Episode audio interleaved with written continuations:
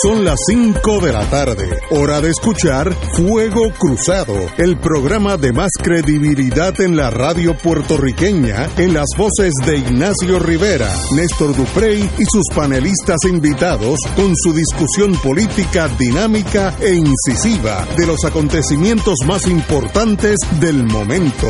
Fuego Cruzado comienza ahora. Muy buenas tardes, amigas y amigos. En el aire, otra edición de Fuego Cruzado. Néstor Duprey les habla. No se asuste nadie, particularmente el fan club de don Ignacio Rivera. Él viene por ahí, está en el tapón, aquí en el área de Atorrey, cerca de Radio Paz. Está cayendo sendo aguacero. Hay inundaciones. Me enviaban hace un rato una foto del área cercana al, al Choliseo José Miguel Agrelot y hay allí su buen charco de agua. Me imagino que las principales arterias del área de Torrey eh, en las inmediaciones de la Milla de Oro están iguales, así que eh, mucha precaución al volante, particularmente los que están aquí en el área metropolitana en Atorrey, porque está lloviendo en serio. Así que Ignacio debe estar por llegar, pero ya está aquí la querida amiga y compañera eh, Marilu Guzmán. Marilu, bienvenida a Fuego Gracias, saludos a todos los que nos escuchan. Eh, el tema obligado por una cuestión de disciplina politológica más que otra cosa y porque pues provoca conversación en el mundo político es la segunda entrega en dos partes de la encuesta del Nuevo Día sobre las preferencias eh, electorales del pueblo de Puerto Rico. el nuevo día ha estado dividiendo la publicación de los resultados de esta encuesta entre sus ediciones eh, en papel y digital. Eh, y hoy se publicó en la mañana la, la parte de la encuesta que tiene que ver con las primarias del Partido Popular Democrático y en la tarde se publicó eh, las notas que tiene el gobernador Ricardo Rosselló y el liderato del PNP en general. Yo voy a, para darle un poco de tiempo a Ignacio que llegue y se nos una al análisis, voy un poco a dar los resultados de la encuesta eh, para que entonces partiendo de los resultados pues podamos analizar. De acuerdo en la primera parte, que es el resultado de la primaria del Partido Popular, si fuera hoy el nuevo día, hace una eh, evaluación bastante compleja, porque segrega el posible voto de la evaluación sobre quién es la figura con mayor liderato y quién se cree por los populares el más capacitado, por los puertorriqueños el más capacitado para dirigir el Partido Popular. Pero en términos de la primaria, eh, la alcaldesa de San Juan, que se percibe como la líder eh, principal del Partido Popular en este momento,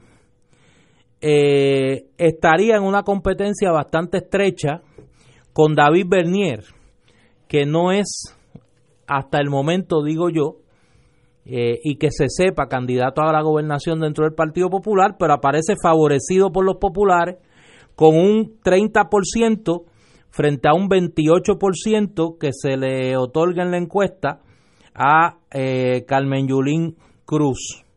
El resto del respaldo de los populares se divide en un 15% para Eduardo Batia, un 8% para Roberto Prats, un 4% para José Santiago, un 3% para Charlie Delgado, alcalde de Isabela, un 2% para el exsecretario del Departamento de Hacienda Juan Zaragoza, un 2% dice que votaría por otro candidato, otro 2% no votaría y un 6% eh, se muestra indeciso. En el caso de los votantes no afiliados, encuestados por el Nuevo Día, un 16% favorecería a David Bernier, un 9% apoyaría a Eduardo Batia, un 7% a Carmen Yulín Cruz, un 17% está indeciso y el 31% de los no afiliados dice que no votaría en la primaria del Partido Popular. Cuando se mide la certeza para votar, es decir, una vez escogido el candidato, ¿cuál sería la certeza de los electores identificados con el Partido Popular para votar por ese candidato? Si David Bernier fuera el candidato a la gobernación en el 2020, un 43% eh, dice que están casi seguros que votarían por él. En el caso de Carmen Yulín Cruz, es un 31%. En el caso de Eduardo Batia, un 15%, y en el caso de Roberto Prats, un 11%. De hecho, dice el nuevo día, dos de cada tres populares, el 67%, dicen que casi seguro probablemente votarían por Bernier si fuera el candidato a la gobernación del Partido Popular, frente a un 52% que siente que casi seguro o probablemente votarían por Carmen Yulín Cruz. Un 49% dice que casi seguro probablemente votarían por Eduardo Batia y un 42% por, eh, por Roberto Prats. Entonces, aquí es donde digo yo que como que se bifurcan las cosas. Cuando se mide quién se percibe como el líder máximo del Partido Popular, el 21% opina que la líder máximo del Partido Popular es Carmen Yulín Cruz. El 18% piensa que es David Bernier. Un 10% señala a Eduardo Batia. Eh, un 6% señala a Alejandro García Padilla, pero por encima de Alejandro García Padilla, un 9% señalaba a Rafael Hernández Colón como el principal líder del Partido Popular. Esto es en el electorado en general. Cuando se mide solamente entre los, entre los afiliados al Partido Popular, el 30% percibe a Carmen Yulín Cruz como la líder del Partido Popular. Es decir, entre los populares, Yulín tiene una percepción de líder del Partido Popular más alta que en el electorado en general. En el caso de David Bernier es un 23%. El 11%, curioso, cuando se amplía la, cuando se segrega la muestra solo con los electores del Partido Popular, el 11% le atribuye ese liderato a Rafael Hernández Colón, el 9% a Eduardo Batia, el 8% a Alejandro García Padilla y el 7% a Rosana López. En cuanto a la capacidad para dirigir, eh, el 23% señala que tanto David Bernier como Carmen Yulín Cruz tienen capacidad para dirigir. Eduardo Batia un 17%, Roberto Prats un 7% y García Padilla un 6%. Y nuevamente, cuando se mide solo entre los populares, Carmen Yulín sale mejor porque aquí el 35% de los populares le reconocen una mayor capacidad para dirigir frente a 31% de David Bernier. Eduardo Batia con 16% y Roberto Prats con un 7%. Curiosamente, cuando uno mira eh, los resultados, y hay obviamente otros renglones, pero cuando uno mira los resultados, hay una tendencia de que mientras más se amplía la muestra, más cercana es la brecha entre Bernier y Carmen Yulín Cruz. Sin embargo, cuando se segregan a los populares y se mide exclusivamente entre los populares, Carmen Yulín sale mucho mejor.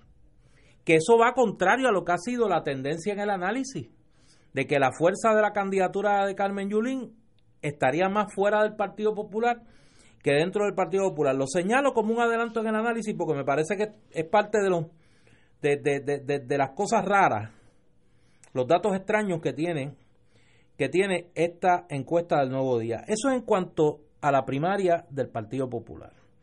En el caso del gobernador, los números no son nada halagadores para eh, Ricardo Rosello. Ha habido un aumento de 8 puntos porcentuales en el nivel de desaprobación del gobernador. De un 39% en la encuesta de noviembre a un 47% de rechazo. Un aumento, repito, de 8 puntos porcentuales. El 28% de los encuestados respalda la gestión del gobernador. Sin embargo, aunque aumenta el nivel de desaprobación, los números de las notas eh, se mantienen prácticamente iguales. Un 33% le da una nota satisfactoria, o sea, A o B. Un 19% le da una nota de C y un 45% le da una nota deficiente, una mala calificación, es decir, D o F. Eso es en cuanto a los niveles de aprobación y rechazo del gobernador que, repito, han aumentado.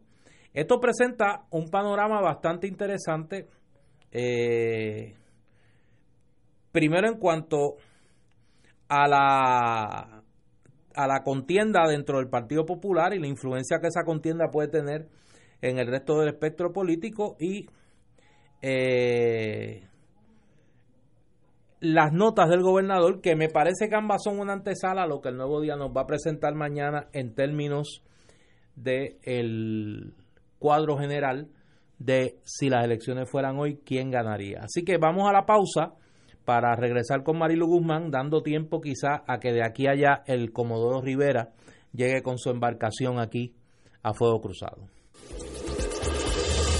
Fuego Cruzado está contigo en todo Puerto Rico.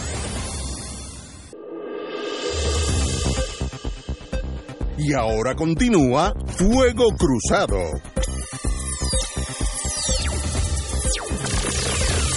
Regresamos amigas y amigos a Fuego Cruzado y estamos analizando la tercera y cuarta parte de la encuesta del periódico El Nuevo Día, la contienda al interior del Partido Popular y las notas del gobernador Ricardo Rosselló. Marilu Guzmán. Mira, yo vi, veo estas encuestas del periódico El Nuevo Día, como llaman con pinza, porque estas encuestas son, eh, como regla general, son perdidosas. Son encuestas que arrojan unos resultados y aunque supuestamente están hechas con algún tipo de base científica, pues eh, la realidad termina siendo otra totalmente distinta.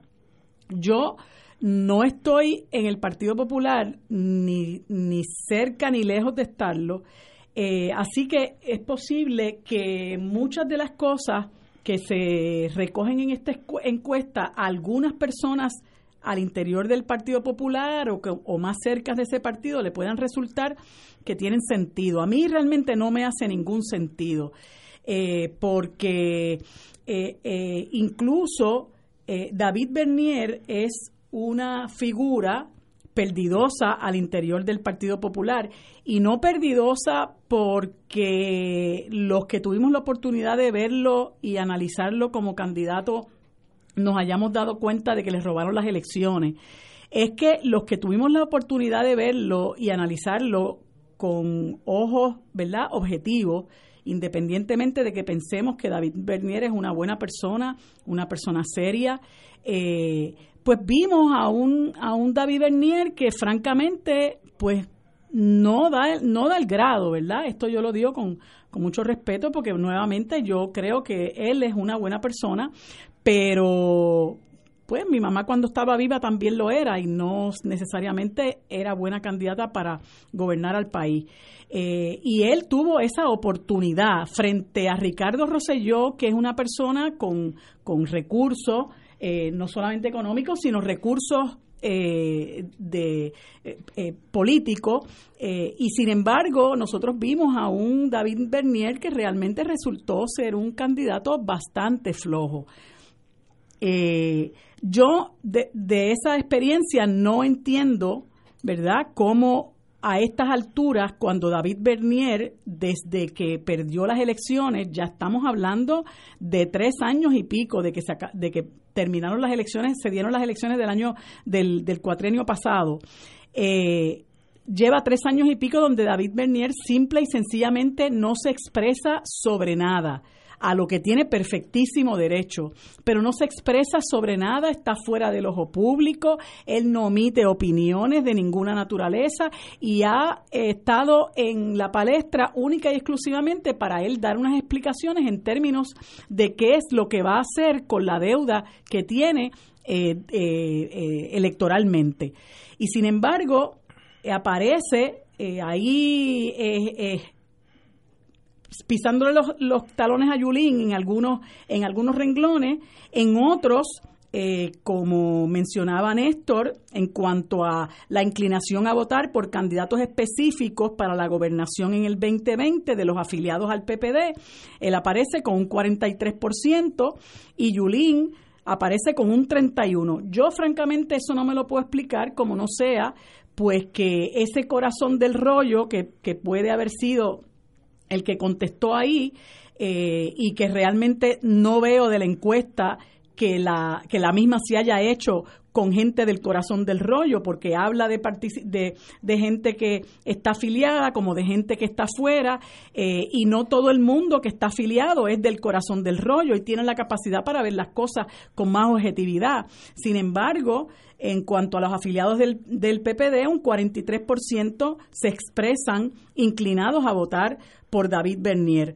Sin embargo, en el área de quién lleva la voz cantante, en cuanto a los afiliados del PPD, en todos los renglones que se recogen aquí, como la situación económica, la criminalidad, la salud, los costos del agua y la luz, la educación, el desarrollo económico, la relación con la Junta de Control Fiscal y las relaciones en Washington, indudablemente Yulín sale con un porcentaje mucho mayor porque no hay duda de que es una persona que es muy vocal en cuanto a muchas de estas cosas, eh, empezando porque fue la que nos puso en el mapa en cuanto a cuál era la tragedia por la que estábamos atravesando a raíz del eh, paso del huracán María. Y ni siquiera en cuanto a eso nosotros escuchamos a David Bernier, cosas que son fundamentales, o sea, el abuso que está dándose en este momento con la Universidad de Puerto Rico, lo que ocurrió a raíz de del, del azote del huracán María con lo de Whitefish el fiasco en cuanto a que el 95% de, la generación, de los clientes tendrían, eh, de la generación estaría para diciembre, el, el escándalo de educación, el cierre masivo de las escuelas, los problemas que hay con las aseguradoras y el sistema de salud, siendo él un odontólogo, eh, los escándalos de Julia Kelleher, la contratología a lo largo y ancho del Ejecutivo y el Legislativo. O sea, en cuanto a, much, a, a todas esas cosas y muchas más, nosotros no hemos escuchado a David Bernier. Y yo creo que el electorado, en alguna medida, me parece a mí, debería tener criterios de esa naturaleza, debería utilizar eso como criterio para la altura del 2019, tres años de, pasados tres años de las elecciones, decir, pues mire, yo apoyo a Bernier, pero apoyar a Bernier out of the blue sky, como dice el, el, el americano, eh, luego de una, eh, eh, una, un desempeño, a mi juicio, ¿verdad? Muy humildemente lo digo, bastante flojo en las elecciones, no me puedo explicar que haya un 43% de los afiliados del PNP, del PPD que estén dispuestos a votar por él. Yo tiendo a pensar, ¿verdad? Y a lo mejor esto es parte de mi paranoia, pero tiendo a pensar que esto es una eh, eh, encuesta que en alguna medida pretende eh, quitarle atención a Yulín, ponerle un, un, un oponente ficticio, imaginario. eh, porque no me puedo imaginar, no, no me lo, no puedo concebir eh, que a estas alturas sea ella y Bernier, o sea, Bernier y ella. Eh, como no sea que se ha traído por los pelos la candidatura de Bernier, quien dicho sea de paso, no se ha expresado tajantemente en términos de que no va a correr y todavía tiene tiempo para decidir que sí lo va a hacer eh, y posiblemente, bueno, pues haya algún fundamento ahí para, para traerlo por los pelos, pero para mí... Bernier está traído por los pelos a esta, a esta encuesta y me parece que se hace para hacerle sombra a Yulín para que en cierta medida, para evitar que surja eh, el despunte de Carmen Yulín unida al resto frente al resto de los candidatos que están aspirando a la gobernación de Puerto Rico. Es posible que yo me equivoque, pero es mi apreciación en este momento. Yo no veo base eh, empírica, por lo menos, para, para, para que se, se considere a, a David Bernier como un candidato serio, ¿verdad? Y serio lo quiero decir en el sentido de que sea amenazante a la, a la candidatura de Yulín en, estas alturas.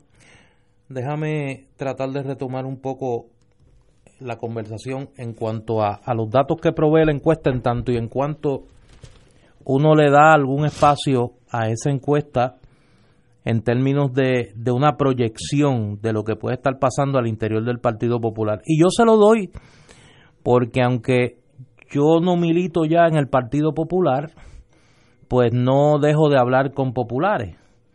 Y pues tan reciente como el sábado pasado estuve en un entorno en Ponce, en el funeral de Rafael Hernández Colón, donde pues obviamente yo era allí una especie de, de ave no tan rara, pero pues obviamente rodeado allí de un número considerable de miembros del Partido Popular que pues eh, mostraron, además de amistad y simpatía, pues educación y pues hablaron conmigo.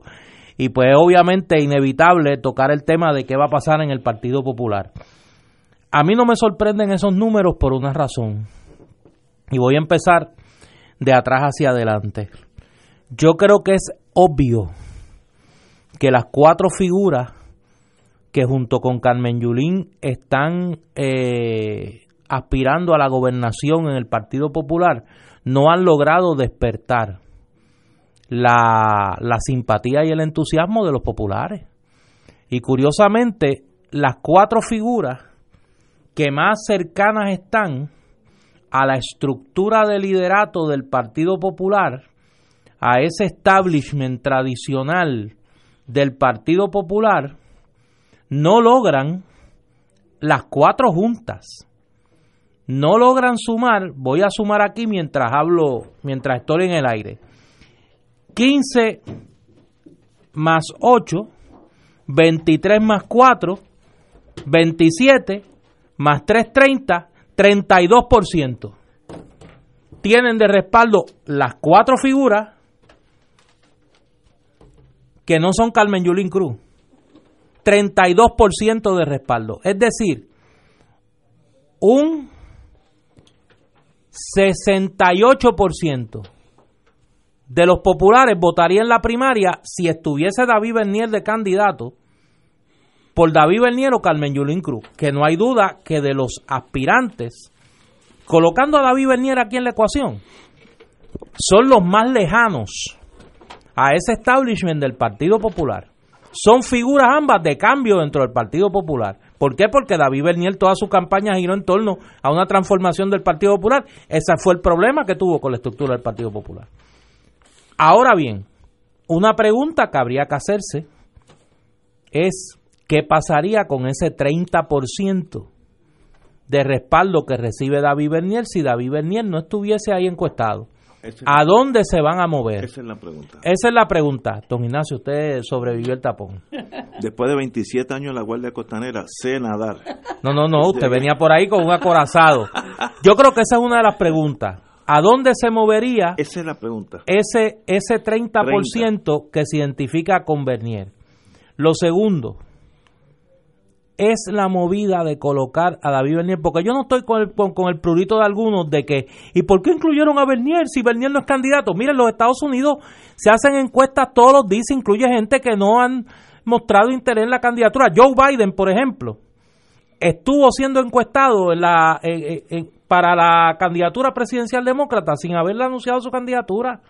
Y yo creo que no hay que ser un adivino para saber que David Bernier no ha descartado ser candidato. Ah, que al final a lo mejor no corre, esa es mi contención, pero yo no sé qué va a hacer finalmente David Bernier. Ahora, si esta movida es una movida del grupo Ferrer Rangel para negarle a Carmen Yulín el titular de que Yulín arrasa en la primaria del Partido Popular, porque ese más o menos hubiera sido el titular, o cerrada la contienda en el Partido Popular, si ese 30% se divide, un gran por ciento hacia uno de los candidatos que está, que yo lo dudo mucho, o este es el anticipo de una movida al interior del Partido Popular que conoce el grupo Ferrer Rangel y anticipa de tratar de fabricar una oposición al interior del,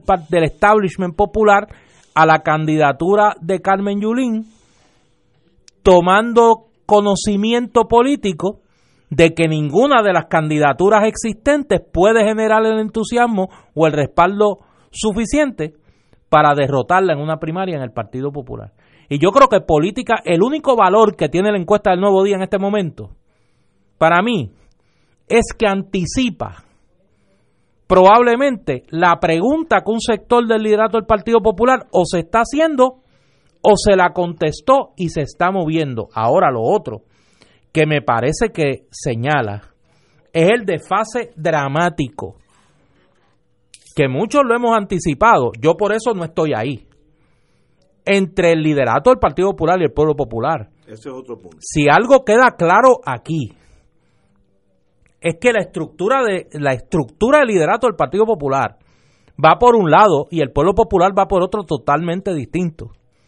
Porque cuando usted hablaba con el liderato del Partido Popular, se proyectaba, por ejemplo, la candidatura de Charlie Delgado con un respaldo abrumador. Y esa candidatura tiene hoy cuánto? 3%. Sí. 3% tiene. 3%. La candidatura de Eduardo Batia se proyectaba como una candidatura también con un respaldo arrollador, 15%. Y entonces, ¿quién está aquí equivocado? El nuevo día. O un sector del liderato del Partido Popular que está en la endogamia. Están hablando entre ellos mismos y no están oyendo la conversación que se está dando, no ya en el resto del país, en la base del Partido Popular. Yo creo que ese es un problema del cual la encuesta del nuevo día puede ser una radiografía. Ah, distorsionada por unos intereses o del grupo Ferrer Rangel o de un sector del liderato del Partido Popular, probablemente. Pero yo creo que los números no están muy lejanos a la realidad. Tenemos que ir a una pausa, amigos. Son las 6 menos 23. Fuego Cruzado está contigo en todo Puerto Rico.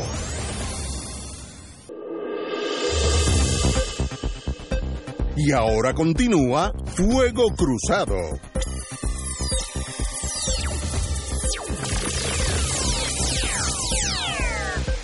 Amigos y amigas, perdonen mi dilación, pero hoy tuve la dificultad que me quedé dormido en casa, salí a las 4, no, salí a las 4, llegué a las 5 y 10, ya que a Torrey está inundado, pero... Viniste en el arca de Noé. Vine en y mis grandes conocimientos en la Guardia Costanera me permitieron navegar hasta aquí. Pero bien, estaba lloviendo muchísimo en Atorrey, yo creo que eso es bueno porque hacía falta. Pero anyway, vamos a una parte.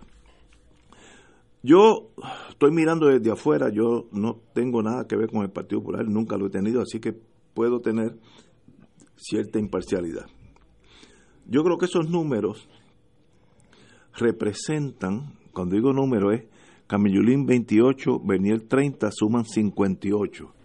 Yo creo que esos números son reales y demuestran que ese partido tiene una masa votante, no dirigente del partido, que es de izquierda, que es autonomista en el sentido, la palabra que ustedes quieran usar, Eh, que es liberal, que, no, que no, está, no, va por, no, no, le ponga etiqueta, que no va por la línea de, del, establishment. del establishment. Yo, es liberal, vamos a ponerlo así, y eso es saludable. Y yo creo que eso es lo que refleja esta encuesta. El Partido Popular en este momento se divide en dos cantos. Uno, ultraderechista, que lo encabeza Roberto Prats, que le gana a los estadistas en ser conservador, establishment, le gana. No hay estadista tan conservador como Roberto Prats muy buena persona, de paso lo conozco muy bien, pero es de derecha extrema. En Estados Unidos sería de Trump o de Ku Klux Klan, eh, o America First, de esos grupitos de ultraderecha. En España sería de Vox. Eh, pero muy bien, tiene derecho. Y el Partido Popular tiene una gran masa popular, que es mucho más liberal que el liderato popular. Entonces tenemos un barco lleno de marinos donde su capitanía es de derecha, pero los oficiales secundarios y los marinos del Partido Popular son de izquierda. Y ahí está el 58. En las primarias tiene la dificultad Carmen Yulín y tiene la, dificultad Bernier, que hasta ahora ni, ni suena eh, como candidato que esa en las primarias va el hardcore, va la, el grupo sólido del Partido Popular y yo creo que ese grupo sólido va a elegir personas conservadoras como Batia o Prats. Por tanto, aunque el pueblo popular quiere ser liberal, su dirección quiere ser de derecha, bajo la teoría que me lo han dicho a mí personalmente varias veces, los votos están en la colindancia con los estadistas, no están en la colindancia con los independentistas. Por tanto, si queremos ganar las elecciones, tenemos que robarle votos a los a los PNP, eh, a los estadistas que son la mayoría. Me lo han dicho los dirigentes de ese uno de esos personas pensantes en el Partido Popular. Por tanto, yo creo que yo siempre he dicho aquí, estas estas encuestas quítela quítele el factor humano que siempre hay que descontarle un 3-5% a todas las encuestas, pero demuestran lo que está pasando en Puerto Rico. Yo, que me muevo entre las aceras de la vida, considero que Yulín en el pueblo popular y en el pueblo liberal independentista tiene una gran pegada, porque es valiente, es arrojada, se ha enfrentado a Trump con su maquinaria de locura, que nadie aquí se ha atrevido a alzarle la voz y ella lo ha hecho.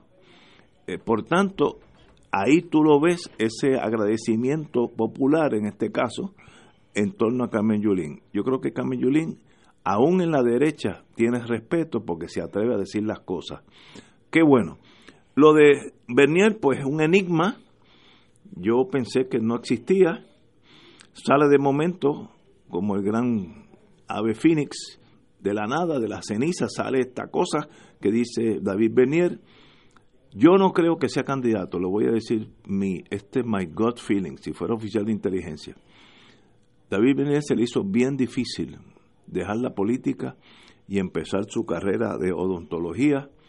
Ese paso no es ningún llame, es una cosa bien emocionalmente stressful. Y ya se encaminó en su odontología si yo fuera padre de él, le dice, no mires para atrás, sigue ese camino, que es el camino que te va a dar la felicidad y la libertad que tú quieras. Regresar a la política con la posibilidad que pierdas ante el PNP es una locura porque tienes que cerrar tu oficina, vas a volver para atrás dos años, etcétera, etcétera. Pero, según la encuesta, sacó 30%. ¿Por qué? Porque representa la liberalidad del Partido Popular, que fue lo que forjó ese partido. Ese partido no nació no era el PER, el Partido Estadista Republicano, era todo lo contrario. Y todavía hay raíces de liberalidad en ese partido. El liberalismo. Liberalismo. Ahora, al irse Bernier, que estoy seguro, esa es mi apuesta, que no va a ser candidato. Un día esto va a decir, mire, yo voy a seguir mi odontología y allá lo mejor para ustedes. Ese 30 se tiene que dividir algún por ciento que Camillulín, que ya tiene 28, Batia o Prats. Y ahí yo no sé, de verdad no sé, porque entonces empieza la cuestión objetiva, ¿con quién gano? y esto es como un combate en guerra, lo más importante es con qué general yo gano la batalla. Olvídate si es meritoria, si no es meritoria, si es inteligente, si no es inteligente. ¿Cuál de estos generales yo gano? Uno de los generales más conflictivos en la Segunda Guerra Mundial, que el general Eisenhower tuvo dos o tres veces a punto de votarlo, era el general Patton. Pero era tan bueno que lo suspendió una vez, tuvo suspendido literalmente de comando, pero, es tan bueno que hay que volverlo a, a, ponerlo en combate. ¿Cuál es el general o la generala con quien el Partido Popular tiene mejor chance contra el PNP, que es mayoría en Puerto Rico? Es una pregunta que los populares tienen que hacerse sin emociones, sin, sin meditar sobre nada que tenga que ver fuera de la, del último combate. ¿Con quién yo gano? El Partido Popular es más de derecha que de izquierda, es más de centro que de derecha o izquierda, o es de izquierda, pues, ah, pues con esa realidad, una, una vez que analizas eso, a lo cual yo no tengo contestación, una vez que tú, no, tú lo analizas, ¿quién es el mejor candidato? Y ahí, pues, veremos, mi, mi apuesta es, va a ser o Batia o Prats. Esos son los únicos candidatos en el Partido Popular que tienen chance real una vez que el, voto de David Bernier se desintegre porque no va a correr. Esa es mi apuesta. Si corre, pues entonces todo, todo mi análisis está incorrecto. Pero es que yo creo que ese señor que ya pasó las, las penurias de ser abandonado por un partido, tiene una deuda gigantesca personal en el, en el plano político, ya comenzó su carrera eh, profesional, volver para atrás would be a big mistake, como diríamos yo a mi hijo. Tenemos que ir, tenemos que ir una pausa. Vamos a una pausa y regresamos. venga, yo quiero hablar de una tabla que me parece que es la más interesante, que es la inclinación de los populares a votar dependiendo de quién sea el candidato. Yo creo que ese es un número interesante porque abre otras preguntas. Vamos a una pausa, amigos. Fuego Cruzado está contigo en todo Puerto Rico.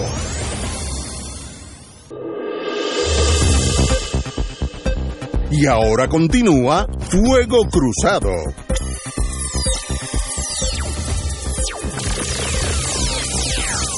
Gracias a todos los amigos que me han mandado hate mail.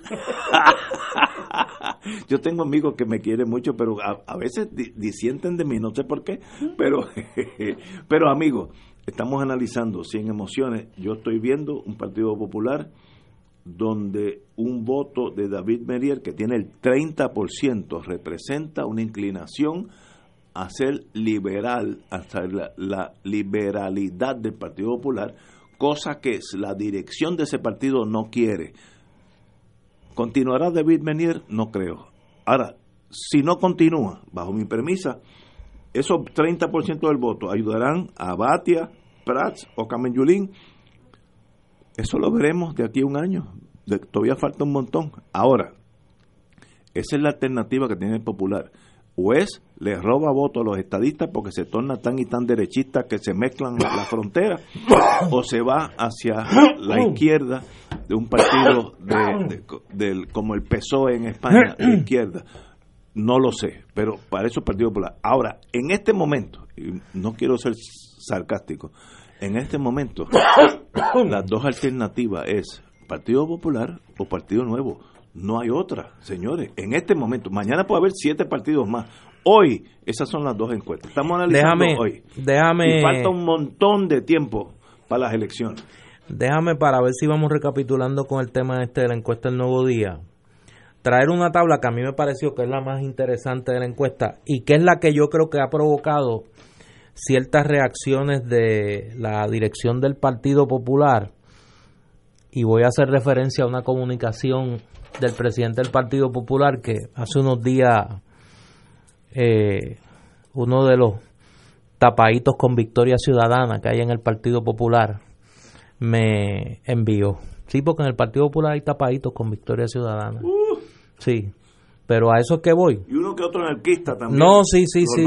sí, sí, sí, sí. Falseando, como El Nuevo Día publica una tabla aquí, la más de interesante, que describe la inclinación a votar por candidatos específicos a la gobernación del Partido Popular. Es cuántos retienen del electorado popular los candidatos que se presentan a la primaria, más David Bernier que lo incluyen en la lista. Quien tiene el porciento mayor de retención es David Bernier con un 43%. 43% de los populares encuestados dicen que si Bernier fuera el candidato, casi seguro votarían por él. Segunda está Carmen Yulín Cruz, con el 31%. 31% de los populares dicen que Carmen Yulín Cruz, si fuera la candidata, ellos votarían. Los únicos que retienen, probable o casi seguro, la mitad del electorado popular son Carmen Yulín y David Bernier. Cuando uno suma los que dicen que probablemente votarían por Bernier y que probablemente votarían por Carmen Yulín, los números de Bernier suben a un 67%. Y los números de Carmen Yulín a un 52%. Cuando vamos a los demás, mire cómo baja. Solamente el 15% de los populares dicen que es casi seguro que votarían popular si el candidato fuera Eduardo Batia. Y el 34% dicen que probablemente votarían por el Partido Popular. Es decir, un 49%. Cuando uno suma los casi seguros y los probables.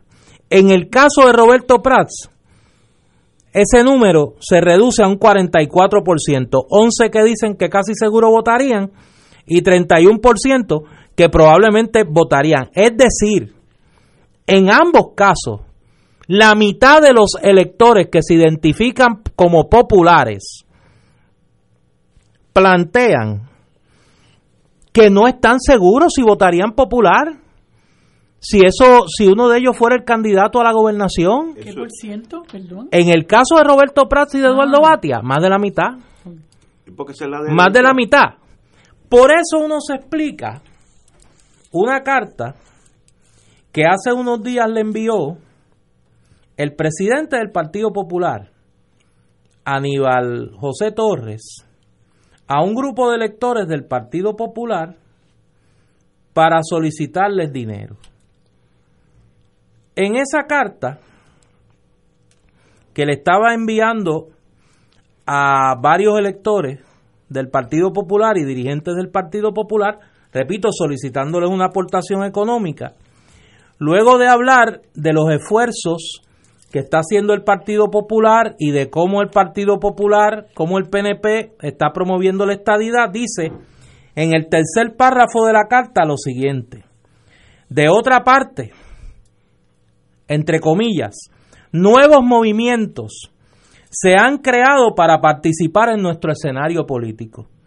La mayoría de sus protagonistas han estado previa y convenientemente en otros movimientos políticos sin éxito alguno y su discurso gira en ataques a nuestro Partido Popular Democrático.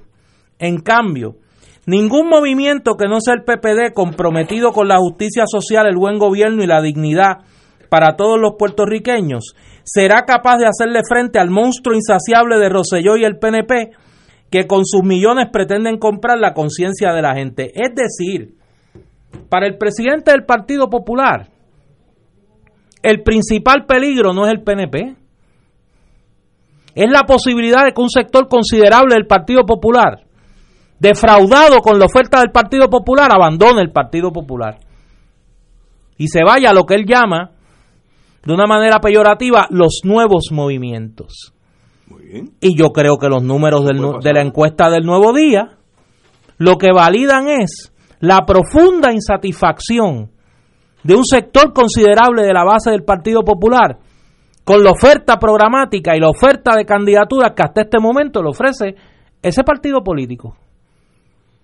Y yo creo que esa es la pregunta que se deberían hacer. ¿Por qué más de la mitad de los populares dicen que si cuatro de los seis candidatos que encuesta el nuevo día, uno de ellos es candidato a la gobernación del Partido Popular, no votarían por el Partido Popular. Esa es la pregunta. Tenemos que ir a una pausa. Son las 18 horas, amigos. Regresamos con Fuego Cruzado. Fuego Cruzado está contigo en todo Puerto Rico.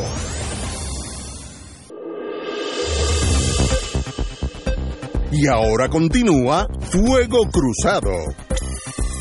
Amigos y amigos, estamos analizando la encuesta del nuevo día, el día de ayer. Yo hoy desde las 5 de la mañana la estoy analizando y estoy totalmente endoso, endoso las palabras del compañero, mi querido hermano menor. Casi todas las personas que yo conozco ya son menores, menores a menos. Eso, eso es mala señal siempre. Pero hay una palabra de profunda insatisfacción con el status quo político y yo le añado, no solamente el Partido Popular, en el Partido Nuevo también la hay. Si uno habla con la gente jóvenes, jóvenes 30 años o menos, uno se da cuenta que están muy decepcionados, insatisfechos con ambas ambas posibilidades políticas. Por tanto, mucho de las defensas de ellos es ni estoy inscrito, me importa tres pepinos, iba a decir otra palabra, tres pepinos, eh, cualquiera de los dos partidos. Esa gente se puede movilizar en año y medio hacia un movimiento, sea de derecha, sea de izquierda, no, cuáles, no sé. Pero ahí estamos, compañera menor a mí, Mario Lugosman. Eh, fíjate, yo no sé si, si voy a ser eh, precisa en esto que voy a decir, pero tengo la impresión de que previo a que, Carmen Yulín anunciara sus aspiraciones a la gobernación del país el pasado 22 de marzo, eh, aquí realmente la discusión se centraba en los cinco candidatos que ya, ya habían anunciado su, sus intenciones, ¿verdad?, de, aspirar a esa, a esa eh, posición. Una vez Carmen Yulín eh, anuncia su candidatura, yo estoy totalmente segura de que ella le removió la alfombra de debajo de los pies al Partido Popular y la, se la removió a todo el mundo. El problema con Carmen Yulín es que Carmen Yulín tiene mucho, eh, contrario a quizás los otros cinco que pueden tener eh, personas que difieran de ellos en sus posturas, pero Carmen Yulín tiene muchos enemigos, muchos enemigos declarados y tapaditos. En el Partido Popular en el Partido Popular. Y yo estoy segura que gran parte de esos enemigos que ella tiene, algunos de los cuales están en el liderato del Partido Popular, uno de ellos es el alcalde de Calley, que inmediatamente se expresó eh, en contra de ella y habló, bueno, este fue, se, se, mostró totalmente en contra de Carmen Yulín y estoy seguro que como, como, él, como él tienen que haber muchos en el liderato del Partido Popular que no es que no comulguen con sus ideas, sino que son enemigos de ella. Yo estoy segura que esa gente de alguna manera ha empezado a desempolvar la figura de David Bernier y yo creo que a eso obedece en gran medida no solamente que se puede estar buscando a alguien que le haga sombra, sino que realmente hay un sector del liderato del Partido Popular que no comulga con Carmen Yulín, que donde le ven los pies le quieren ver la cabeza y desempolvaron a David Bernier porque saben que los otros cinco candidatos no tienen ninguna oportunidad frente a Ricardo Rosselló. Entonces me, me parece que esto es una actitud eh, personalista, que es una actitud que eh, realmente lo que busca es descabezar a Carmen Yulín independientemente de a dónde vaya a parar el Partido Popular e independientemente de a dónde vaya a parar el país. Yo estoy totalmente segura que mucha gente en el liderato del Partido Popular está a esos son los, los ese es su derrotero. Porque como decía ahorita, yo no creo, aún con lo el desastre que ha caracterizado al, a la gobernación de Ricardo Rosselló, porque una cosa es cuando los dos eran candidatos, pero ahora ya tenemos un gobernante y no hay duda de que este gobierno ha sido un desastre. Yo no tengo la menor duda de que, de que Bernier no le va a ganar a Ricardo Rosselló aún con todo el desastre que ha habido, pero hay una gente que lo está moviendo simple y sencillamente porque en su revanchismo personal le quieren tumbar la cabeza a Yulín. Y eso, pues lamentablemente, eh, es eh, muy lamentable porque están anteponiendo sus intereses personales eh, y, y, lo que sienten por Yulín eh, frente a lo que son los mejores intereses de su partido. Yo no sé, eh, ¿verdad?, si del país. Ahora, eh, una de las cosas que ha, le ha ganado adeptos a Yulín y que yo creo que la diferencia mucho de, de, de David Bernier es que David Bernier, independientemente de los méritos que pueda tener y de que, como dije ahorita, me parece que es una persona sin tacha, me parece que es una buena persona, me parece que es una persona bien intencionada. David Bernier es una persona muy tibia en cuanto al manejo del asunto del estatus. Y yo creo que eso es un tema que el Partido Popular no puede eh, seguir rehuyendo y que la base del partido eh, una parte de la base del partido reclama que ese asunto se atienda y no pueden meter debajo de la alfombra a la gente que cree en la soberanía que al interior de ese de ese de ese partido. Pero hay gente como el alcalde eh, de Calle que yo lo he oído diciendo que él es reformista. Pues mire con los reformistas el país no va para ningún lado. Con los reformistas el Partido Popular no va para ningún lado. Los populares que dicen, como escuché yo hoy a un analista en otra estación, que el Partido Popular no es un partido ideológico, con esa gente ese partido no va para ningún lado, porque la gente en el Partido Popular, gran parte y puedo equivocarme, pero me luce que hay una gran cantidad de populares de la base que reclaman que haya un cambio, que ese partido tome un rumbo ideológico de verdad y que se acabe el abuso, porque con las reformas que pueda promover el, el, el, alcalde de Calley y otros tantos que lo puedan apoyar. Mire, nosotros no vamos a salir de la Junta, ni vamos a salir de la cláusula territorial, ni vamos a salir de la cláusula de comercio interestatal, ni vamos a salir de todas las ataduras que nosotros tenemos al esquema constitucional de los Estados Unidos que nos tienen con las manos amarradas. Nosotros no podemos hacer tratados comerciales con nadie, no podemos decidir quién entra ni quién sale, no podemos decidir nada en cuanto a nuestra moneda, nosotros no podemos decidir nada en cuanto al control de nuestra frontera. Y así por el estilo. Aquí todo lo decide el americano y ya nosotros hemos vivido en carne propia el hecho de seguir siendo los súbditos de los americanos. Esta gente le quita dinero a nuestra gente pobre, encima de todo el dinero que se llevan las corporaciones estadounidenses, que se llevan 35 mil millones de pesos al año, le quitan dinero de la boca a la gente pobre. Y este país hoy día, gracias a que estamos debajo del ala del americano, 50% de nuestra población vive en niveles de pobreza, 58% de nuestros niños viven en niveles de pobreza y con las eh, medidas que está imponiendo la Junta de Control Fiscal, nosotros vamos a seguir empobreciéndonos porque nos quieren ignorantes y nos quieren pobres para seguirnos manipulando y para que la gente siga mirando para arriba y recoja las migajas que nos tiran. Y en la medida en que el Partido Popular rehuye abordar eso, pues mire, van a, van a ir por el cadalso y ahora perdieron quizás su mentor, ¿verdad? Que era quizás la persona que gracias a su experiencia eh, podía un poco dirigir el rumbo de, de, ese liderato. Pero fallecido Hernández Colón, a mí me parece que ese partido está descabezado. Y la única persona con un poco de luz y no voy y no es que yo vaya a votar por ella, claro está, porque yo no voy a votar por el Partido Popular, pero la única persona con un rumbo definido, que sabe qué es lo que hay que atacar y que está dispuesta a entrarle al asunto del estatus es Carmen Yulín. Los demás ninguno lo quiere hacer, pero hay quien, los happy colonials que lideran ese, ese partido, quieren verla eh, en el piso, quieren derrotarla a como dé lugar y traer nuevamente a David Bernier, que a mi juicio muy personal no tiene la más mínima posibilidad, pero no importa. No importa que el partido de ellos pierda, no importa que nos, que nos tengamos que tragar a Ricardo Rosselló de nuevo, lo que queremos ver es derrotada a Yulín. Mal servicio le hacen al país con esa actitud. Compañero, don Néstor Dupré. Yo creo que lo importante para el análisis va a ser no tanto los números, porque me parece que los números eh, quizás reflejan un estamos año y medio. Por eso quizás reflejan lo que se lo que se vive en el Partido Popular en este momento.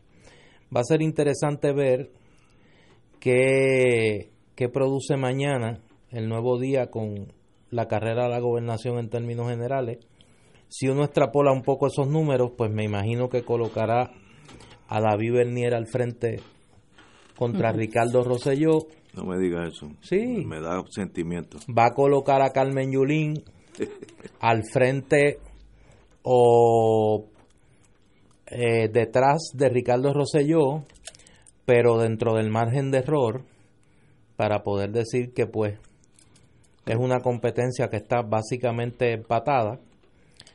Y entonces colocará al resto de los aspirantes del Partido Popular eh,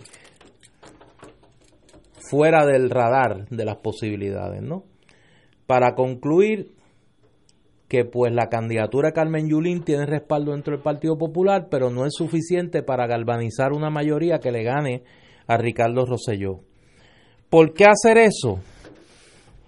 Puede ser una conspiración, obviamente, para detener la aspiración de Carmen Yulín, porque a nadie se le, se le olvida que hay sectores del país, económicos y políticos, que podrían ver una gobernación de ella con, con evidente antagonismo.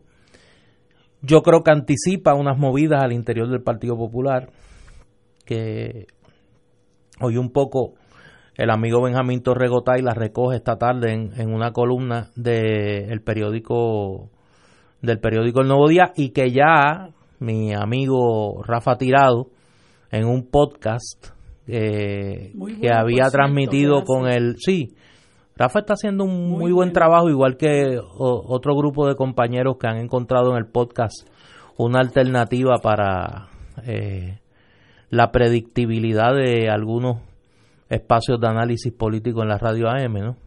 Eh, y me parece que en ese sentido, en ese podcast de Rafa se adelantaba por el alcalde de Cuamo, mi amigo Juan Carlos García Padilla, Tato García Padilla, una movida de los alcaldes populares que se oponen a la candidatura de Carmen Yulín y que andan buscando un, retador y que ven en, David Bernier una figura de contrapeso eh, a, Carmen Yulín, porque al final su postura es cualquiera menos Yulín. O sea, yo comentaba con alguien hoy que hay, uno, hay, hay unos dirigentes del Partido Popular que le tienen más miedo a una candidatura de Carmen Yulín que a la derrota. Y eso en el Partido Popular es mucho decir. Eso, es verdad. En el Partido Popular eso es mucho decir. Pero hay líderes del Partido Popular que le tienen más miedo a la candidatura de Carmen Yulín Cruz que a una derrota. Prefieren perder a ganar con Carmen Yulín. Pero increíble. Bueno, pero es que es que es que representa. A ese punto llegan. Sí, es que es que esa candidatura de Carmen Yulín es un poco como la novela aquella de, de la guerra sobre el Estado Libre Asociado. Es la ceiba en el tiesto. O sea, es la ceiba en el tiesto es igual que lo que fue en su momento la candidatura de David Bernier, en eso yo discrepo de, de, Marilú. Dentro del Partido Popular, la candidatura de David Bernier representó un reto para ese liderato enmohecido, ese liderato inmovilista.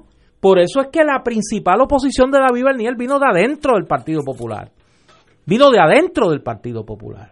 Y en ese sentido son candidaturas que apelan a un sector del país que no es popular y que tienen que cargar con ese albatros, con ese albatros, que es la tara negativa del Partido Popular, y yo no estoy diciendo esto a base de la especulación.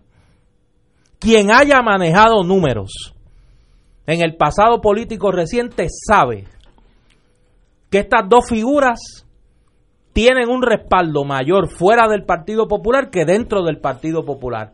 Y que su pertenencia y su identificación con el Partido Popular, lejos de ser una ventaja, es un impedimento para el crecimiento electoral de estas dos figuras. Lo fue con David Bernier y lo es con Carmen Yulín Cruz. Y repito, no estoy especulando.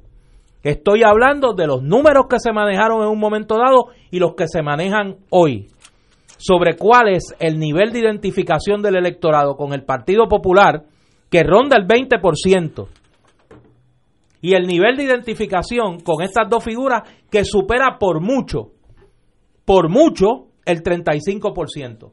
Y que el Partido Popular, la marca Partido Popular es una tara que cargan electoralmente ambas figuras. Y en ese sentido, tiene que ser un reto para un liderato anquilosado la posibilidad de que encabece la papeleta una figura de reforma, una figura de cambio, de transformación. Por eso prefieren perder perder con el inmovilismo que ganar con el cambio. Vamos, Esa es la tragedia del Partido Popular. Vamos a una pausa, amigos. Fuego Cruzado está contigo en todo Puerto Rico.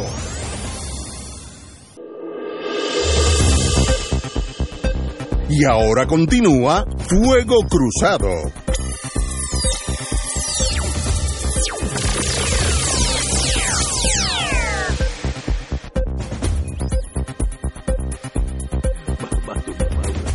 Regresamos, amigos y amigas de Fuego Cruzado. Qué qué. Compañera. Eh, mira, eh, quería aprovechar la ocasión para eh, invitar a nuestros amigos que nos escuchan y a los amigos de los amigos que nos escuchan. Mañana tenemos una charla muy interesante en la Casa Soberanista, en la Placita Roosevelt, a partir de las seis y media de la tarde. se llama Cadenas Solidarias, Cooperativas y Finanzas Solidarias. Es una charla que vamos a tener con dos amigas economistas, la doctora Maribela Ponte y la doctora Marta Quiñones, y la amiga educadora, doctora Frances Figarela, eh, sobre alternativas a la economía tradicional que conocemos, ¿verdad? Cómo nosotros podemos mirar hacia diferentes métodos de economía solidaria en vista, ¿verdad? De la, de la crisis económica que tenemos y cómo abordarla, ¿verdad? Eh, ya que eh, algún, algún vericueto tenemos que buscar para nosotros poder prosperar dentro de esta crisis y buscarle alternativas y, y lo mejor es trabajar hacia la economía solidaria, que no es la economía de la plusvalía, ni de la ganancia, ni del lucro, sino es una economía compasiva, una, una economía solidaria. Los invitamos mañana a que vayan a esa charla. ¿A qué hora? Eh, a, las, a partir de las seis y treinta, cadenas solidarias, cooperativas y finanzas solidarias en la Casa Soberanista. Que eso aquí en la Placita Rubén. En la Placita Rubén, los esperamos. Señores, esto lo endoso yo personalmente porque creo profundamente en lo que voy a decir. Pon tu grano de arroz contra el hambre. Muchas personas mayores, mayores de edad pasan hambre en nuestra isla. Por eso, AARP Puerto Rico y sus voluntarios se unen a la colecta nacional de alimentos de la Asociación Nacional de Carteros, que durante sus rutas recogerán alimentos no perecederos como arroz, habichuelas y vegetales enlatados. Deja tu donativo al lado del buzón este sábado 11 este sábado 11, antes que pase tu cartero. O también puedes dejarlo en tu oficina de correo más cercana lo, antes del mediodía. Pon tu grano de arroz y haz la diferencia junto a ARP Puerto Rico. Junto es posible. Yo endoso esto personalmente porque creo que es una, una movida de los carteros de Puerto Rico, a nationwide, esto es en Estados Unidos también, muy valiosa, con muchos méritos. Así que endosarlos, compañeros. Yo quiero mandarle un mensaje ahora al, al PNP. Yo me reúno muchas veces eh, con miembros del partido estadista y gente pensante, gente que sabe lo que están diciendo, y noto cierta confianza de triunfo que me acuerdo las palabras de, de Sun Tzu, el pensador chino, 500 años antes de Cristo, que dijo, cuidado con la victoria porque tiende a hacerte débil y eso es cuidado con la victoria.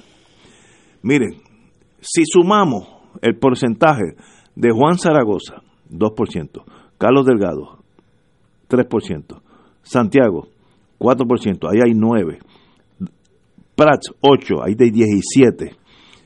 Y si le sumamos al factor que yo, yo especulo, eh, que David Menier no va a ser candidato, ahí hay un 47% del Partido Popular que se va a vaciar en los candidatos viables que serán o Batia o Prats.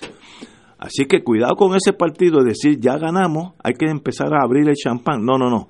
Se abre el champán a las 8 horas después que se cierren los comicios, eh, noviembre 2 del, del 2020. Porque, señores, el Partido Popular todavía está vivo y con un empujón pueden ganar las elecciones. Y a mí, mi única preocupación con el PNP es que todo el mundo está demasiado desconfiado y eso genera flancos débiles que un enemigo que se unifique y concentre toda esa fuerza, los nombres que dije, en un solo candidato, cuidado que son viables. Así que no se duerman en la página porque en las pajas porque sencillamente el Partido Popular todavía existe. Aunque mañana existan otros movimientos, pues también hay que ponerle atención porque no hay enemigo pequeño. Sí, pero aquí hay una ecuación que funciona a la inversa en las dos en, la, en las dos fuerzas políticas. La fortaleza de Ricardo Rosselló es el PNP. O sea, el PNP es más grande que, el respaldo que tiene Ricardo Rosselló. La debilidad potencial de Carmen Yulín Cruz es el Partido Popular. Sí. Su potencial electoral es muchísimo mayor. Sola. Sola. Sin, esa sin la tara del Partido Popular. Igual que en el caso de David Bernier en el 2016, su, su fortaleza era mayor que la del Partido Popular. y, y, su debilidad principal era la identificación con esa marca política y la incapacidad que los electores le veían de poder mover en su dirección al Partido Popular. Pero en el caso de Roselló, por eso yo discrepo de ti, en el caso de Ricardo Roselló, su principal fortaleza es el PNP, tiene que agarrarse al PNP. Sí, porque lo único que le queda es apelar a, esa maquinaria política que se mueve el día de las elecciones. Por eso la consulta de estatus el día de las elecciones del 2020. porque es la única carta que le queda para movilizar el electorado y estadista. Y es un paño colorado que mueve al toro. Es la única carta que le queda para mover Ese toro le faja a esa, ese manto colorado, como decía claro, Lo interesante es y una pregunta que aquí, si estuviera, digo primero si estuviera Carlos aquí nos hubiera regañado por dedicarle tanto tiempo a la encuesta del Nuevo Día. Pero si algo dejaba claro Carlos siempre, y en eso yo creo que era un eh, ferreólogo, es que estas encuestas siempre reflejan una agenda del grupo Ferrer Ángel. ¿Por qué al grupo Ferrer Ángel le interesa en este momento demostrar cuán vulnerable está el gobernador políticamente? Porque fíjate que aunque lo esconden, esconden los números, en la encuesta, en, la edición digital esta tarde, no dejan de decir, mire, la, popular, la desaprobación del gobernador ha aumentado 8 puntos en 6 meses. Más de un punto por mes. El nivel de desaprobación. ¿Por qué? ¿Y por qué al Nuevo Día le interesa unirse a los que en el Partido Popular están buscando una opción a Carmen Yulín y sacan del retiro, sacan de allá de, de las muelas en Cagua a, David. ¿Por qué? ¿Cuál es la agenda? Es difícil No, por eso. Pero la vamos a descubrir, porque siempre se descubre. Siempre se descubre. Siempre se descubre. Oye, vamos, tenemos que hablar de San Juan, aunque ya lo tocamos, pero San Juan. San Juan hay otra batalla, que San Juan es la capital de Puerto Rico y es una tercera parte de casi todo el voto en Puerto Rico. Así que San Juan es, es un, un enclave importantísimo, a diferencia de Washington, D.C., Ottawa, Madrid, que son irrelevantes a la nación. El que gana en San Juan tiene un momentum importante en el voto de Puerto Rico. Y hasta ahora, según el nuevo día, Rosana López tiene 31%, eh,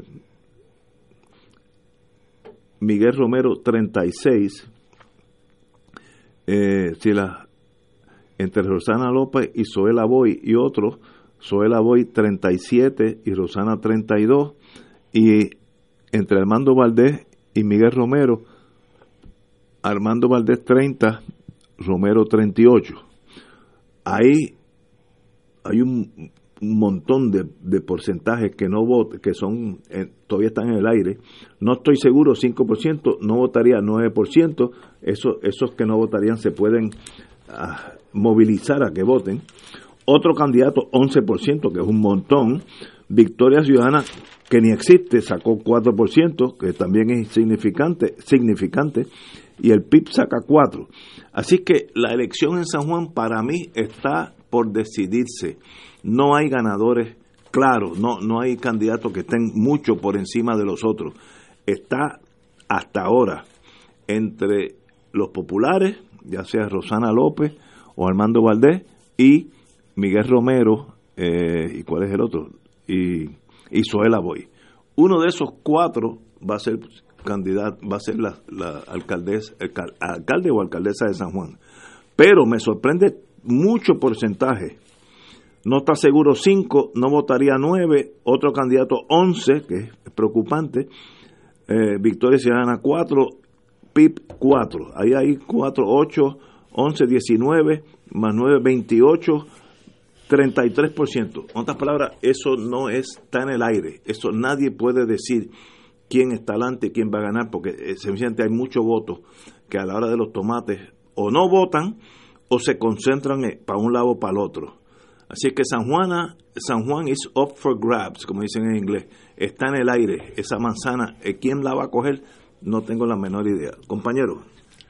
Yo creo que lo que quisieron decir con eso, por eso hay que traducir el, Traducirlo la al español. al nuevo día, eh, es que en el partido, por lo menos en el Partido Popular, no, no surge una opción que pueda derrotar las potenciales candidaturas del PNP. Y subrayo Hasta ahora están adelante. en el Partido Popular. Subrayo Sí, eso. sí, estamos claros. Porque podría surgir una opción de fuera del Partido Popular que aglutinara sectores independientes de San Juan que tiene un electorado mucho más eh, movible de las fronteras partidistas y podría atraer sectores que hoy se identifican con el Partido Popular. Recordemos que en San Juan Carmen Yulín gana con una base electoral muy superior a la base electoral del Partido Popular en San Juan.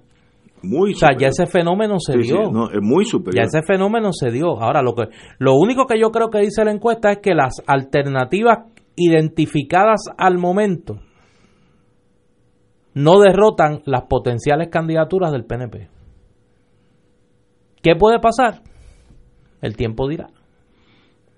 El tiempo dirá.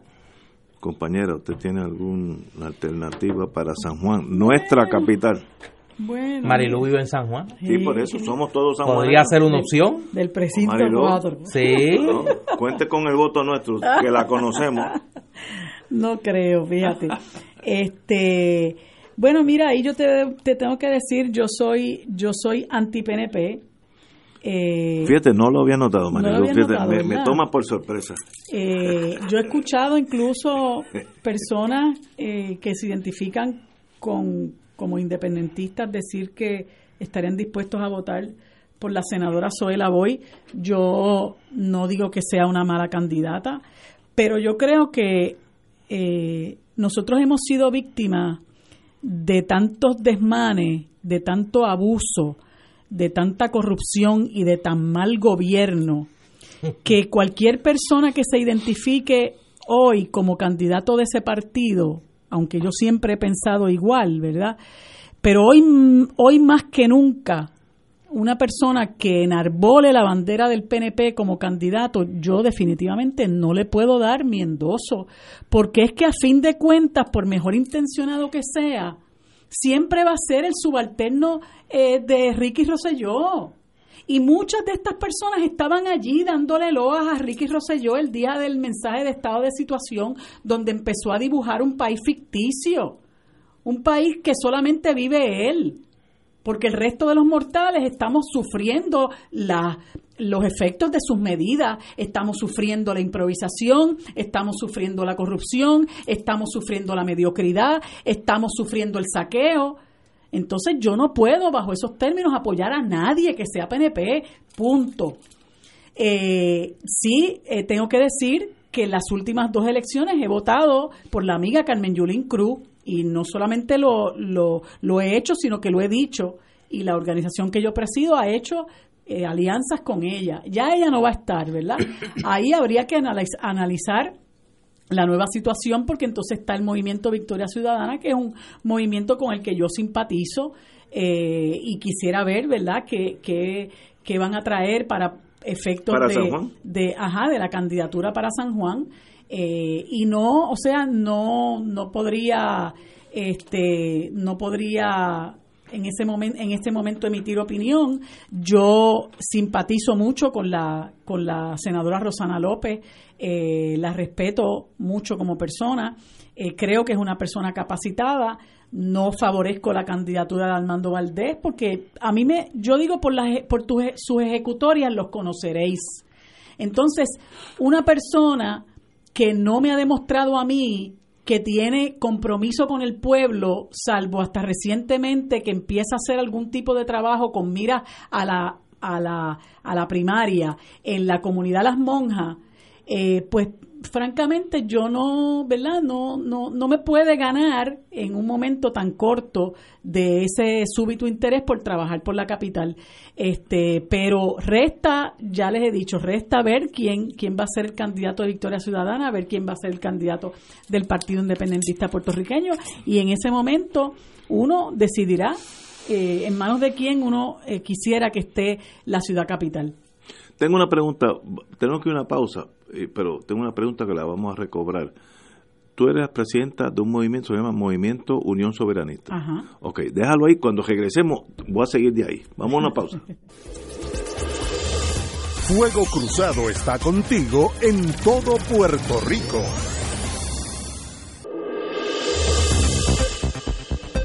Y ahora continúa Fuego Cruzado.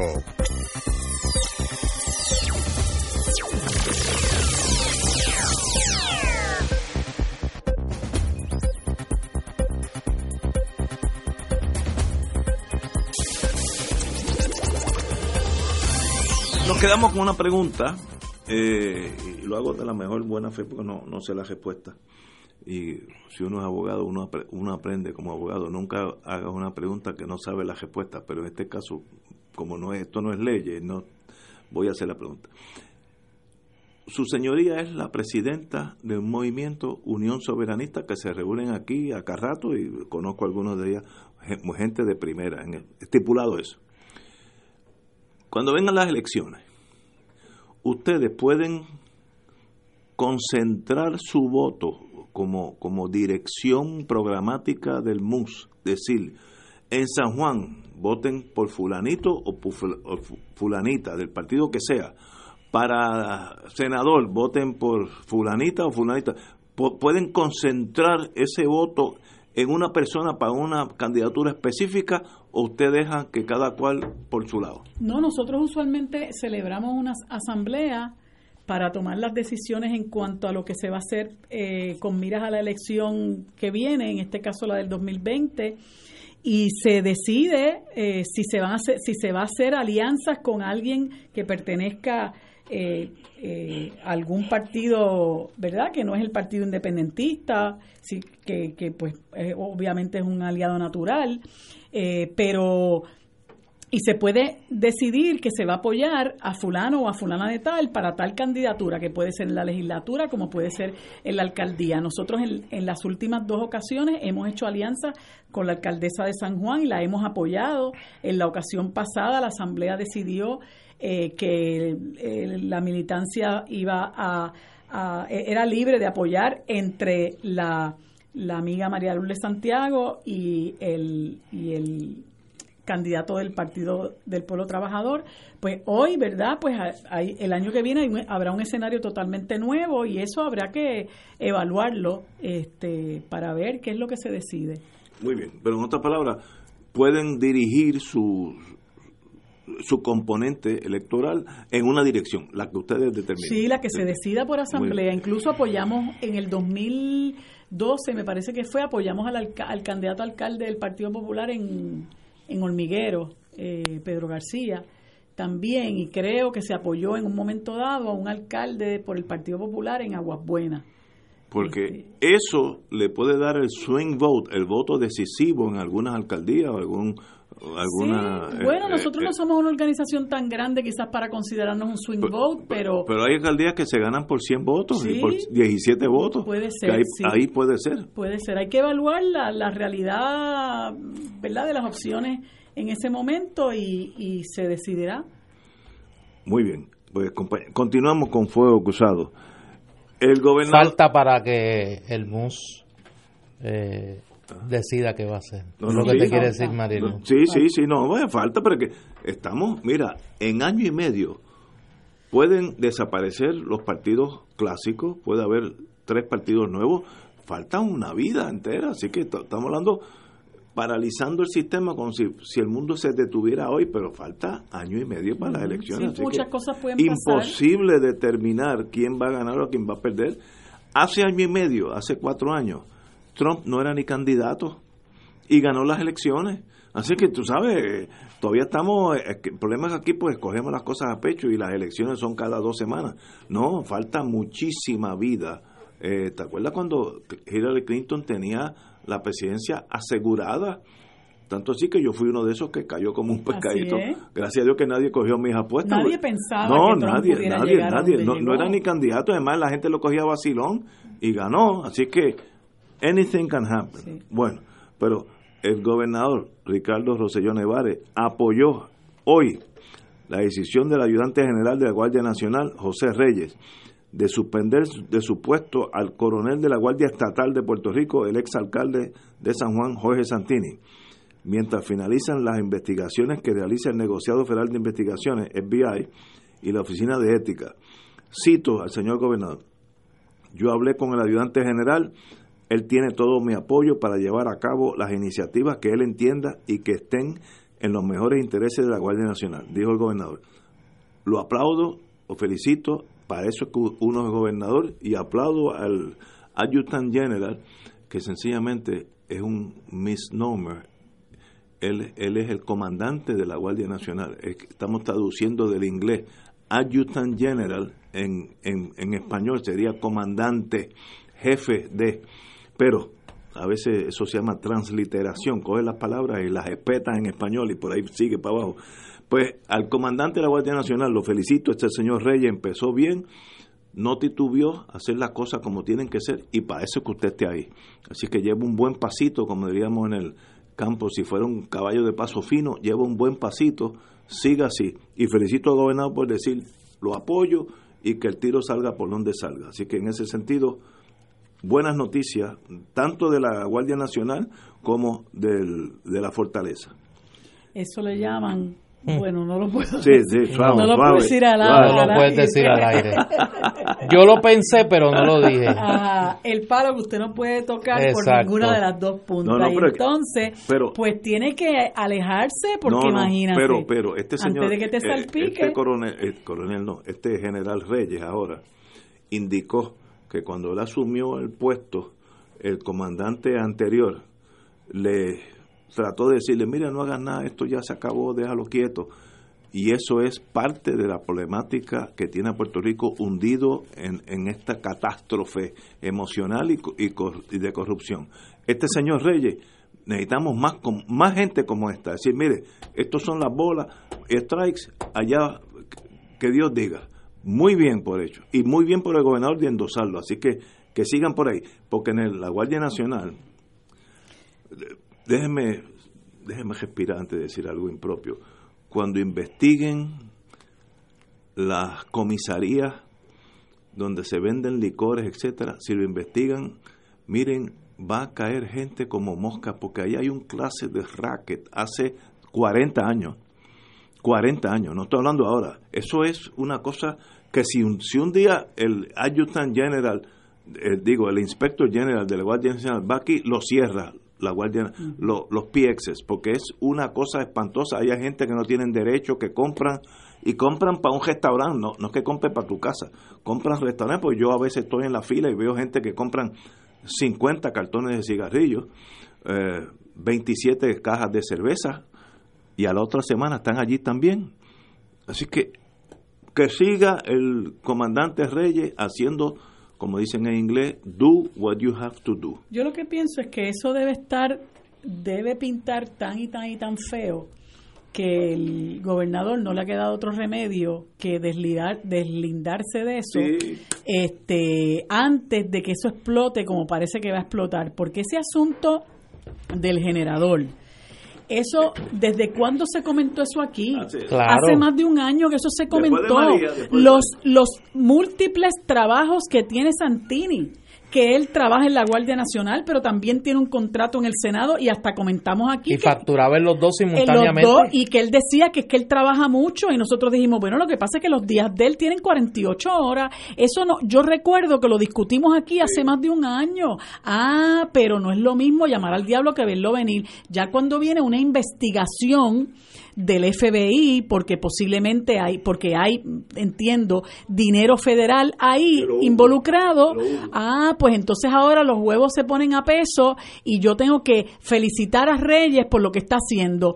Pero eso lo sabe lo sabe este Roselló desde hace tiempo porque el, el señor que estaba antes Rivera me parece que era su apellido súbitamente eh, decidió retirarse y esa fue una de las cosas que la gente decía, Dios cara, pero este señor de un día para de otro, un día para otro decidió cogerse el retiro. Isabelo, ese señor de un día y aquí también se comentó que era sospechosa eh, ese retiro de ese señor de un día para otro.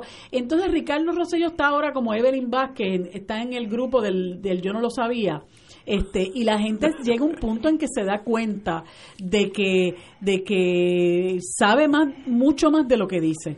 Estoy totalmente de acuerdo felicito al comandante Reyes, estoy pensando en términos navales, commander es el que está a cargo de la unidad, usted eche para adelante y el que se salga de línea, tírelo por la borda, porque salve el barco.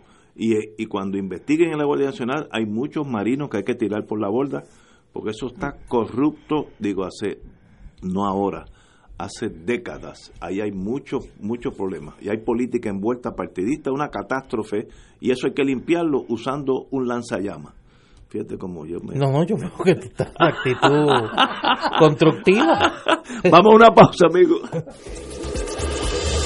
Fuego Cruzado está contigo en todo Puerto Rico.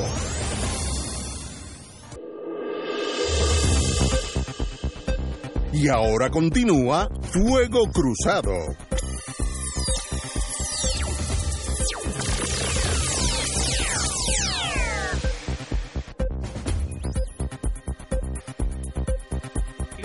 Ayer hablamos momentáneamente, pero vamos a decir ahora, nuevo presidente en Panamá. Lo importante del, del nuevo presidente electo, Laurentino Cortizo, aparte de que está casado con una boricua, lo que es siempre una cosa muy bonita de parte de nosotros los puertorriqueños, representa un viraje panameño hacia el centro o hacia la izquierda que rompe la tendencia en los últimos años de gobierno de ultraderecha en toda Latinoamérica. Así que perdió el partido de mi compañero de cuarto en la Universidad de Maryland, que era Rolando Martinelli, el hermano mayor del que fue presidente, que son gente de derecha, pero que la derecha no tiene derecha al lado de estos muchachos. Pero este señor, pues, es de centro, eh, así que tal vez esto representa un viraje hacia la izquierda, como pasó en España, así que tal vez el péndulo eh, político a nivel latino del mundo nuestro empieza a moverse hacia la izquierda, lo cual siempre es una buena señal. Pero ganó cómodamente, no se esperaba que iba a ganar por tanto, pero... no ganó cómodamente. Sí, pero, No, pero pegadito, pero estaba supuesto a perder, así que sorprendió eh, que ganara. Eh, ganó por 31 cambios de... Eh, el, los perdedores, Rómulo Rux, eh, ganó por 31% y él ganó por 33, por 2%. Pero estaba supuesto a perder la izquierda, ganó, qué bueno. Yo creo que ese balance se necesita. De vez en cuando hay que cambiar el, el capitán de la nave. Néstor. A mí me, me estuvo curioso en ese sentido y por eso ayer lo estábamos lo estábamos comentando, lo que pasa que no lo trajimos ya al final del programa. En Panamá la elección se dio bajo la premisa de que era una especie de referéndum sobre los partidos existentes. Allí habían surgido unas candidaturas independientes, no movimientos alternativos a los partidos tradicionales, al PRD y al panameñismo, eh, que, eran las fuerzas políticas allí tradicionales, el PRD, el partido de, del ex general, del general Omar Torrijos, que también fue el partido de Manuel Antonio Noriega, ¿no? y fue muy golpeado cuando la invasión norteamericana a Panamá, pero luego se recuperó bajo la dirección de primero de Ernesto Pérez Valladares, el Toro Pérez Valladares, que tuvo que renunciar por señalamientos de corrupción, y de Martín Torrijos, el hijo de, del general Omar Torrijos, que fue el que realmente llevó al, al PRD nuevamente a la, a la buena pro electoral. El partido histórico de Panamá, que es el partido panameñista de Arnulfo Arias, llevaba en esta elección como candidato al alcalde de la ciudad de Panamá, eh, José Israel Blandón, eh, que estudió aquí en Puerto Rico, fue compañero mío en la Facultad de Ciencias Sociales, en el Departamento de Ciencias Políticas, mientras estuvo exilado aquí eh, durante el régimen de Noriega. y el Partido Cambio Democrático, que era un partido de de reciente formación, pero que ya había estado en el poder con el presidente Martinelli, que como sabemos está cumpliendo prisión por corrupción. Se esperaba que la elección le diera un repunte a unas candidaturas independientes frente a ese eh, tripartidismo eh, panameño, pero el tripartidismo eh, sobrevivió y sobrevivió con más del 70% de los votos emitidos en esa elección del pasado, del pasado domingo. Lleva nuevamente al PRD al, al poder con la figura de Cortizo, que es un empresario que había estado desligado, no ha estado ligado al, al mundo político, y sí representa eh, una fuerza política de centro izquierda, eh, nacionalista, muy nacionalista, defensora de los intereses eh, del pueblo panameño, y en ese sentido pues rompe un poco lo que había sido la tendencia en las elecciones, pero que venía en Centroamérica. Eh, Centroamérica no se ha montado mucho en esa ola, quizás salvo el caso de Guatemala y Honduras, porque en México ganó López Obrador, en El Salvador ganó una candidatura independiente, eh, que era un desprendimiento del Frente Farabundo Martí de Liberación Nacional, y eh, ahora en Panamá pues gana gana el, el PRD así que para Puerto Rico pues es una buena noticia porque como dice la primera dama es puertorriqueña eh, Yasmín Colón eh, hija como decíamos ayer que me corrigió muy bien Fernando Martín por un paquete que me metieron este innecesariamente. Sí porque es que me molesta cuando me inducen error. Yo cometer error por mi propia hechura no tengo problema, pero cuando me inducen error, pues me molesta un poco. Eh, hija de, de, Jorge Colón Nevares, hermana de, de Colón, eh, y en ese sentido, pues es pues un vínculo que tiene Puerto Rico, ya lleva más de 30 años eh, viviendo en Panamá, pero pues obviamente mantiene sus raíces sus raíces puertorriqueñas. Así que enhorabuena para el pueblo panameño que, que poco a poco luego del triunfo, eh, luego de la caída de Manuel Antonio Noriega y el triunfo de esa revolución democrática allí, pues ha, ha, encaminado una democracia eh, sólida con los problemas de la democracia, incluyendo la corrupción, pero manteniendo la alternancia política. Panamá es uno de los países que más se parece a Puerto Rico hasta en la música, la forma de vivir de los panameños muy parecida a nosotros. Uno se puede mudar a Panamá y ni se da cuenta que se mudó de país. Así que un país que yo quiero mucho, gente buena, eh, alegre, eh, le gusta igual que nosotros la fiesta, la amistad, los, los restaurantes de noche se llenan y uno todo el mundo habla en voz alta como nosotros, muy parecido a Puerto Rico, así es que los panameños son parte de mi, de mi corazón. Y estudié con, como dije, mi roommate en la Universidad de Maryland fue el hermano mayor de Martinelli, eh, Rolando Martinelli. Eh. Gozamos muchísimo. Yo le presenté su esposa actual en, en colegio. Pero ahí usted estaba adentro. No, no, no, no, le presenté. Cuidado con esa juntilla. Sí, sí, buena gente muy buena. Y, y, Rolando eh, Pin Martinelli, dice PIN, Pin Martinelli. Y yo disfrutamos mucho, hasta nos agestaron una vez juntos el sheriff porque estamos tan, tan y tan borrachos que el sheriff nos cogió por las narices, nos llevó a la cárcel de la, del, county, nos metió preso y al otro día por la mañana nos soltó porque no, en realidad no estábamos arrestados. no, no, nos metió preso para que nos hiciéramos alguna estupidez.